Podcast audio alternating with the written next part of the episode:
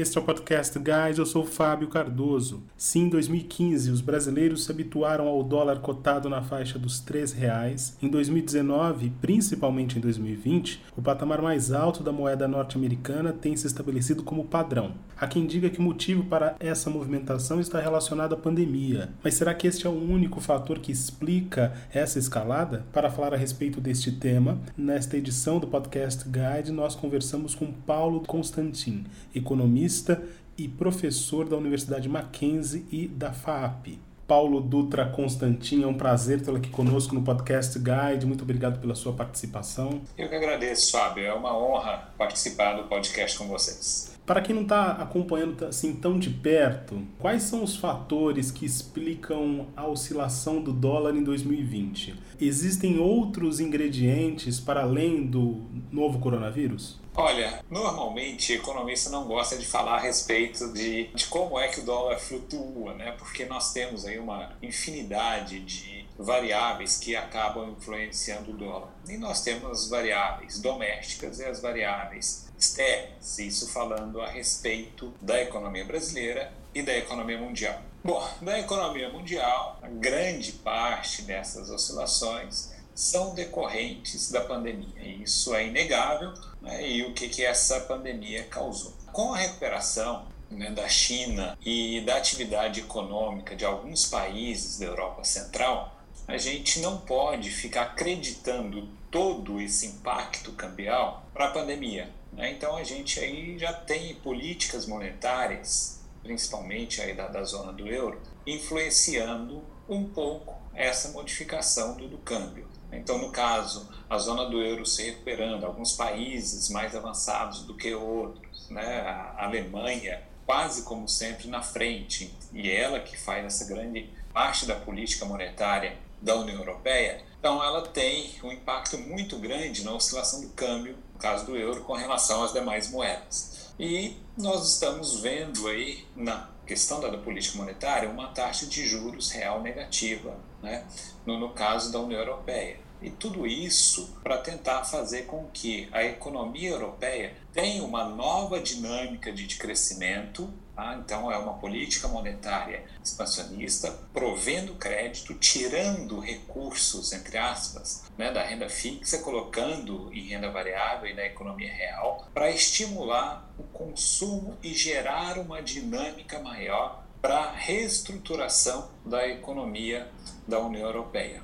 Isso então colocado pontualmente para a União Europeia, que a gente tem né, um Banco Central independente, tudo isso. A política monetária dos Estados Unidos, também nós temos aí um grande incentivo para uma política monetária mais expansionista, então manter esses juros norte-americanos mais baixos durante um período maior de tempo, também como forma de incentivar, porque foi a economia desenvolvida que mais sofreu e está sofrendo mais com esse processo da, da pandemia, que é o número maior de contágios, que é o número maior de mortes. Então, junta a política monetária e tenta dar suporte para a retomada do, do crescimento norte-americano. E o Brasil, como é que fica nessa conjuntura? nos afeta diretamente, porque nós estamos também com uma taxa de juros baixa, ah, isso veio ocorrendo ao longo dos anos, então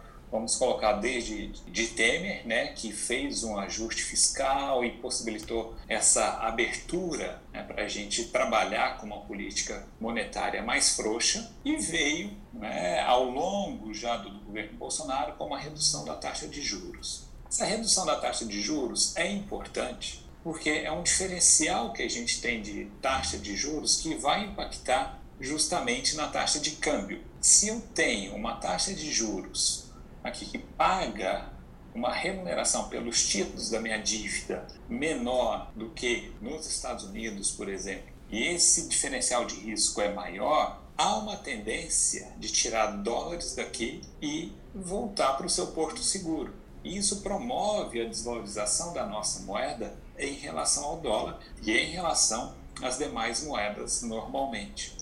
Então, isso é um ambiente que eu posso falar global. No caso do ambiente doméstico, o grande problema são as falta ou é a falta de definição a respeito, por exemplo, das reformas. Então, nós passamos pela reforma da Previdência, tudo bem, mas ainda faltam reformas, a administrativa e a tributária ou fiscal, e a gente não tem clareza do que, que isso pode provocar. Além do mais, hoje, né, o que, que nós estamos vivendo? Um endividamento muito grande do setor público por conta da pandemia. E sem essas reformas, tanto a reforma administrativa, que poderia ter um impacto maior né, nas contas públicas, eu fazer uma reforma administrativa muito mais pesada para aliviar a necessidade de arrecadação do Estado, não foi a que foi levada pelo Ministério da Economia para ser avaliada pelo Congresso, para ser aprovada pelo Congresso, do outro lado, eu tenho uma reforma fiscal que sai a conta gotas, essa política fiscal acaba ah, poluindo né, toda a parte, ou toda a dinâmica da, da política monetária que afeta os juros, que gera uma grande instabilidade para todo o sistema. E o que, que a, as pessoas avaliam? Bom, se eu olho para o futuro, para o médio e longo prazo, não vejo a possibilidade de uma gestão saudável do crescimento, do endividamento público brasileiro, ou ainda vejo um aumento crescente desse endividamento brasileiro com essa taxa de juros, o prêmio de risco está aumentando. Ou seja, eu não vou mais financiar a renovação ou a rolagem da dívida do governo brasileiro uma das possibilidades que eu tenho é pegar esse dinheiro que eu utilizava para rolar a dívida, transformá-lo em moeda estrangeira e remetê-lo para fora. Então, enquanto nós não tivermos de forma consistente essas reformas mais equacionadas, nós teremos aí, acredito ainda, uma grande a, oscilação no dólar com relação ao real. Então, é um problema muito mais nosso atualmente do que um problema que vem do resto do mundo para a gente. Além, é claro, de algumas declarações que são ditas de, de forma inapropriada tá, pelos nossos gestores. E aí atravessa todo o mercado e acaba fazendo grandes oscilações ao longo do dia. Paulo, para quem não está tão habituado a operar nesse cenário de alta, esse pode ser um momento não só difícil, como duradouro, dada a conjuntura que você desenhou. Como é que o investidor pode se adaptar nesse ambiente? Olha, é um ambiente que a gente imagina que ele incentiva as exportações. Tá? Então, é um, ambiente mais favorável para os exportadores, desde que sejam exportadores que tenham a maior parte dos seus custos formada por ativos em reais, tá? que não dependam tanto de importação. Por exemplo, né, a agricultura brasileira a gente fala, olha, ah, os preços dos grãos hoje aumentaram bastante, então os agricultores estão ganhando. Opa, não é bem assim. Porque temos uma quantidade de insumos para a agricultura que são cotados em moeda estrangeira, que são cotados em dólares. Então, esses insumos também entrando mais caro ah, vão fazer com que aumente o custo de, de produção. Ah, então, eu estou falando basicamente para aqueles produtores, para aqueles exportadores que utilizam grande parte dos seus produtos, dos seus insumos em reais, que não dependem tanto do câmbio.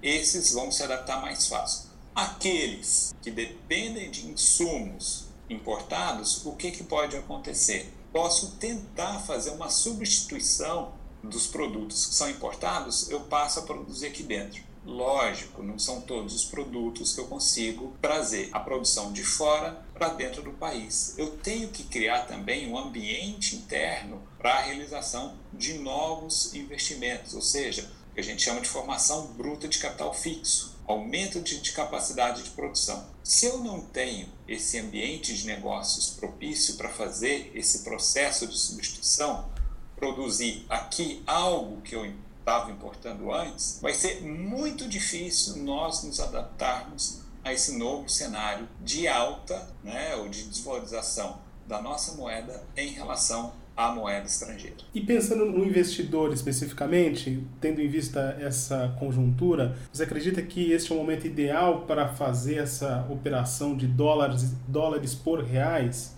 Olha, é uma situação também complicada pelo seguinte: quais são os cenários que nós temos? Ah, então, vou avaliar dentro de, de três cenários. Um otimista. Ah, o cenário otimista é que nós vamos conseguir fazer as reformas, tá? inclusive mudar o pacto federativo, que o Paulo Guedes falou antes até de ser ministro da, da Economia, quando o Bolsonaro ganhou. Aí ele estava na casa do Bolsonaro, naquela comemoração, falou dessa remodelagem de uma reformulação do Pacto Federativo, dando mais poder aos municípios, aos estados, por último a União, aquele negócio de ah, mais Brasil, menos Brasília, tudo, tudo aquilo. Fazer uma reforma do Pacto Federativo, fazer a reforma tributária como deve ser feita, realmente, junto com a reforma administrativa. Então, esse é o cenário ideal. Tendo esse cenário ideal, o que, que a gente olha para frente? Uma possibilidade grande de valorização do real frente às moedas estrangeiras, principalmente ao dólar. Não estou falando que vai voltar à casa dos três reais por dólar, tá? Mas estou falando que a gente não vai ter a moeda tão desvalorizada quanto nós temos hoje. Então, esse é um cenário otimista. É possível dele acontecer? É, com uma probabilidade pequena.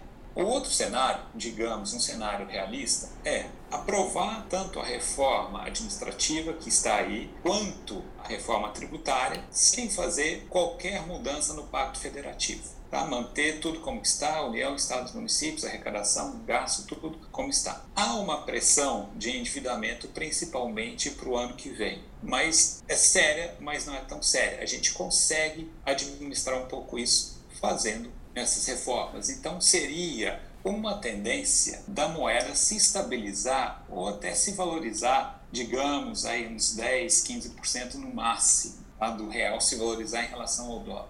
Então, seria esse cenário possível. E um cenário pessimista, nós termos que realizar uma grande quantidade de gastos públicos em decorrência da pandemia, principalmente no que eu estou referindo à educação e à saúde, não termos como ah, voltar todo esse auxílio emergencial, então de aumentar a transferência, fazer política de rendas, transferindo uma quantidade maior de renda para a população mais pobre, não estou falando de 600 reais, mas que seja 300 reais, né, de forma permanente, que ainda vai causar um rombo maior ainda no nosso orçamento.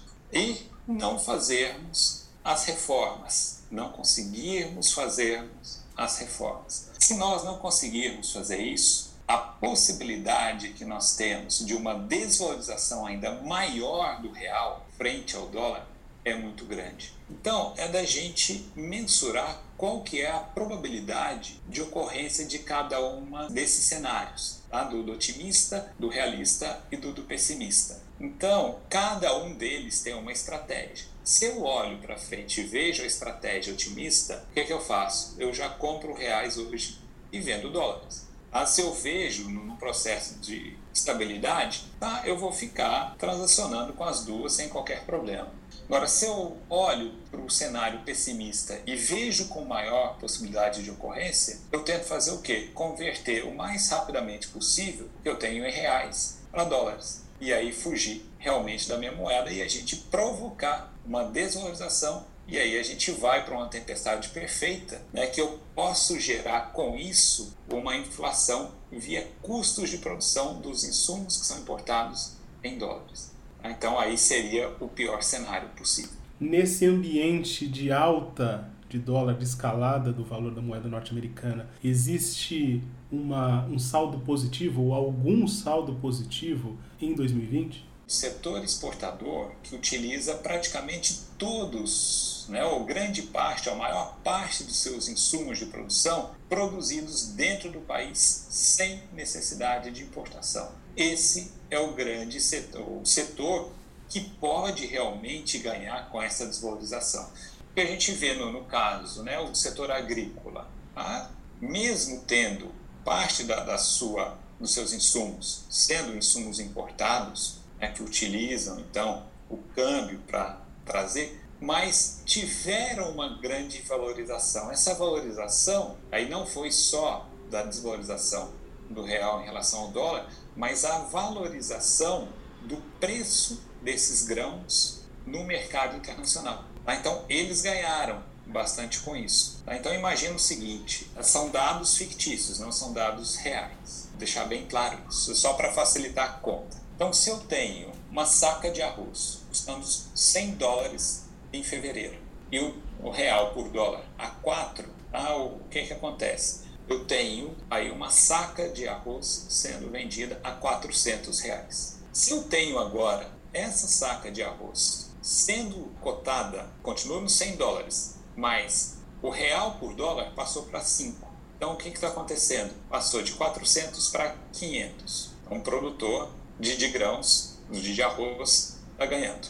Tá? Só que não está ganhando tanto porque teve aí o aumento do seu custo de importação. No entanto, a demanda internacional aumentou bastante e fez com que essa saca de arroz saísse de 100 dólares e passasse para 150 dólares. 150 dólares a 5 reais por dólar dá 750. Então eu saio de um preço da saca de 400 reais em fevereiro para uma valorização ou desvalorização do real em relação ao dólar passa para 500 e uma valorização do preço desse grão de 100 para 150. Então agora eu estou vendendo a 750 hoje, algo que no começo do ano eu vendia a 400. Então, nesse caso, o produtor de arroz teve a valorização do seu ativo muito maior que o aumento de custo de produção, que é dado pelo aumento do custo de importação, mas que foi mais compensado pelo aumento de preços. Então, os produtores rurais que são exportadores e que tiveram a demanda dos seus produtos aumentados no mercado mundial estão ganhando atualmente a com tanto a desvalorização quanto o aumento da demanda pelos seus produtos. Então, esses setores realmente estão ganhando. Paulo, muito obrigado pela sua participação, pela sua entrevista aqui ao Podcast Guide. Eu que agradeço, Fábio. Muito obrigado pela oportunidade.